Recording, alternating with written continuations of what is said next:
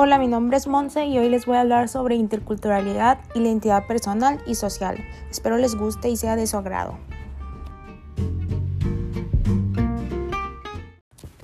Como sabemos, el modelo social basado en el respeto a la diversidad cultural y en la promoción de una convivencia entre las culturas presentes en un contexto implica que las relaciones entre dos o más culturas se tejan de manera horizontal y equitativa.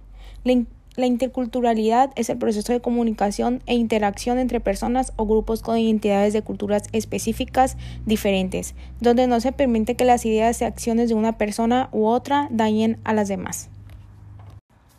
Les hablaré un poco sobre identidad social e identidad personal. A diferencia de la identidad social que busca encontrar el grupo o los grupos sociales a los que pertenece cada individuo. Por el contrario, la identidad personal se refiere, en primer lugar, a reconocerse como ser individual y luego como ser social.